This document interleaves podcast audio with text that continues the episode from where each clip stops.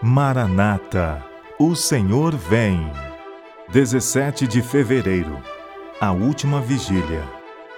Vigiai, pois, porque não sabeis quando virá o dono da casa, se à tarde, se à meia-noite, se ao cantar do galo, se pela manhã, para que vindo ele inesperadamente não vos ache dormindo. Marcos capítulo 13, versos 35 e 36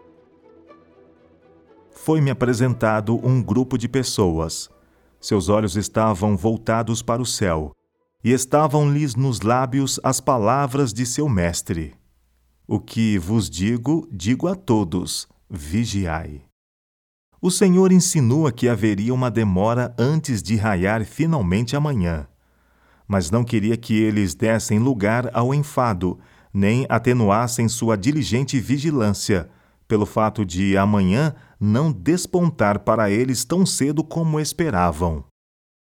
Vi que seria impossível absorver as afeições e os interesses em cuidados mundanos, aumentar as posses terrenas e estar ainda numa posição de espera e vigilância, como ordenou nosso Salvador.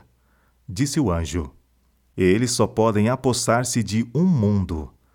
A fim de adquirir o tesouro celestial, precisamos sacrificar o terreno. Não podemos obter ambos os mundos. Vi que uma vigília após a outra estava no passado. Devido a isso, deve haver falta de vigilância? Oh, não.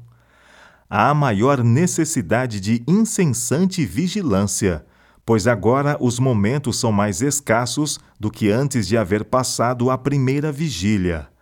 Se vigiamos, então, com inquebrantável vigilância, quanto maior é a necessidade de dupla vigilância na segunda vinda.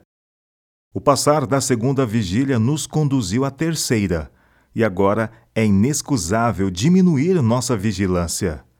A terceira vigilância requer tríplice diligência.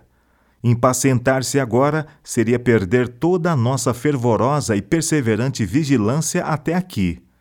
A longa noite de tristeza é difícil, mas amanhã é adiada em misericórdia, porque se o Mestre viesse, muitos seriam achados desprevenidos.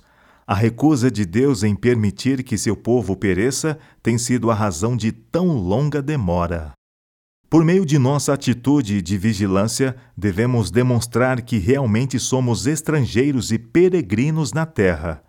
A diferença entre os que amam o mundo e os que amam a Cristo é tão clara que se torna inconfundível. Conquanto as pessoas mundanas manifestem extrema diligência e ambição para adquirir o tesouro terrestre, o povo de Deus não se conforma com o mundo.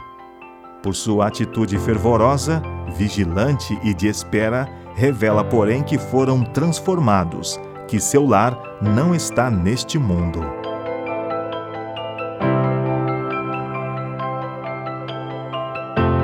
Ellen G. White, Meditações Matinais Maranata, O Senhor Vem, de 1977.